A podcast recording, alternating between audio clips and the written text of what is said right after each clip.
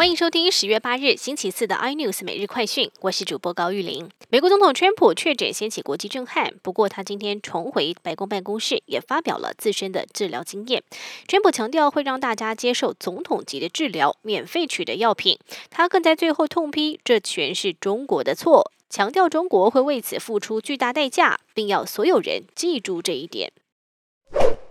美国副总统唯一一场电视辩论会在今天上午顺利落幕，双方针对武汉肺炎疫情以及对中贸易战的议题上你来我往。贺锦丽开枪，贸易战是政府史上最大失败，而彭斯则是护主，说拜登根本没打过这场仗。不过这场辩论中最吸睛的是突然降落在彭斯头上的大苍蝇，整整待了两分钟，让网友目不转睛。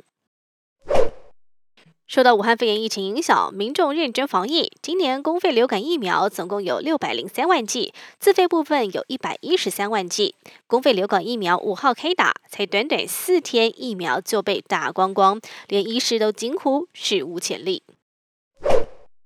股王大力光今天举办法说会，公布第三季财报。尽管大力光已经预告十月拉货动能与九月份差不多，但因为大力光股价跌幅已深，今天吸引押宝法说会买盘进场，收盘大涨将近五趴，收在三千三百八十块。而护国神山台积电从九月十七日除夕以来，持续呈现贴息，到今天为止第十四个交易日，也是去年起该财每季配息以来贴息最长的一次。